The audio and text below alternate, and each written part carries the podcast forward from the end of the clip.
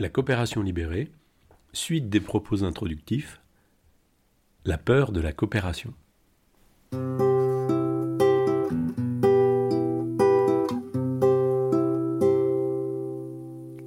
Rubrique.cop, la voie coopérative.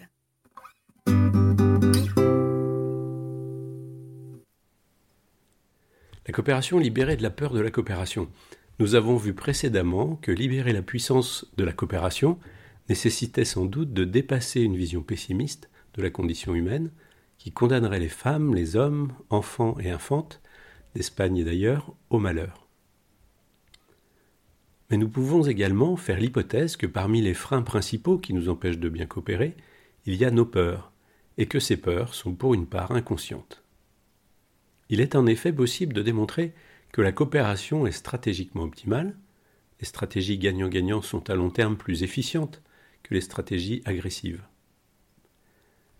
Il est également assez facile de considérer que la coopération est éthiquement préférable. Il y a peu de traditions spirituelles ou de sagesse qui recommandent l'égoïsme comme conduite de vie et la recherche de l'optimisation de son profit au détriment des autres. Mais en observant nos comportements, force est de constater que la coopération est psychologiquement difficile. Or, là aussi, nous disposons, pour y voir plus clair, d'un avantage sur les penseurs historiques de la coopération du milieu du XIXe siècle et du début du XXe siècle. Joseph Proudhon, par exemple, ne pouvait pas connaître les œuvres de Freud et de ses successeurs, et Henri Desroches ne pouvait imaginer l'impact de l'invention de l'IRM sur les avancées des neurosciences.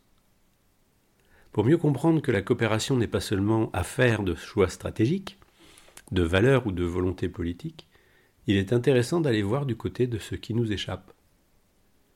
Si les analyses politiques, philosophiques, économiques des pionniers de la coopération restent d'un intérêt central aujourd'hui, nous avons peut-être les moyens d'une meilleure compréhension des phénomènes qui, souvent inconsciemment, font que la coopération nous fait peur.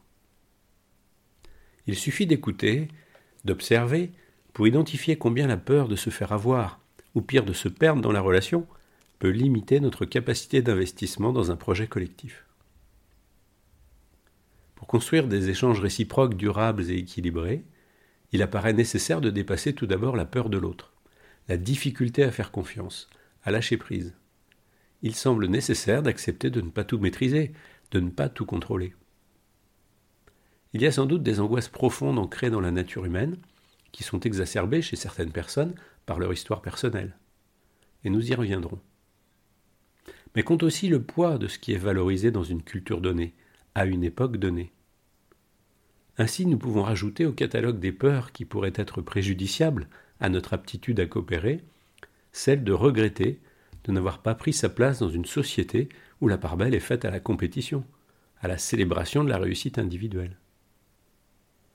Peut-on coopérer c'est-à-dire privilégier l'intelligence collective et l'œuvre commune, sans le faire au détriment de la reconnaissance des performances et talents individuels. Peut-on favoriser la coopération alors que cette reconnaissance des talents individuels est un levier de motivation et d'évaluation si important, pas seulement dans les sports, mais aussi depuis l'école, dans l'entreprise et même les arts? Il y a bien les arts, justement. Dans une société qui semble davantage exacerber le désir de se distinguer que le besoin de solidarité, la peur d'être parmi les perdants, pour reprendre un langage trumpien, peut faire oublier le prix à payer pour faire partie des gagnants. Il y a bien sûr des comportements très différents au sein d'une population, comme il peut y avoir des changements importants de comportement à différents moments de la vie de chaque personne. Bien des courants contradictoires sont en fait à l'œuvre aujourd'hui et on peut espérer une évolution des valeurs qui ferait à terme admirer davantage des adeptes de la sobriété heureuse que des personnages comme Trump. Cependant, on constate pour le moment que le succès du loto, comme de la spéculation en bourse, où l'on ne peut gagner qu'en acceptant que les autres perdent, ne se démente pas. Ce qui paraît dément, justement. Comme ne se dément pas sur Internet le succès des vidéos des stars du foot, qui exhibent leur impressionnante collection de voitures de luxe. N'y a-t-il pas à craindre dans quelques mois, si la situation sanitaire s'améliore sensiblement, que la reprise économique soit davantage marquée par une frénésie de consommation que par le souci du respect de la planète et d'un meilleur équilibre de vie. La peur de manquer, de rater une occasion de pouvoir combler notre angoisse par une accumulation d'objets, tant que cela est possible, et pour ceux qui en ont les moyens, ne sera-t-elle pas plus forte que le désir d'œuvrer solidairement pour un autre monde possible? Mais nous poursuivrons dans nos prochaines chroniques la réflexion sur ce qui nous empêche de mieux coopérer pour contribuer à dégager une voie coopérative possible.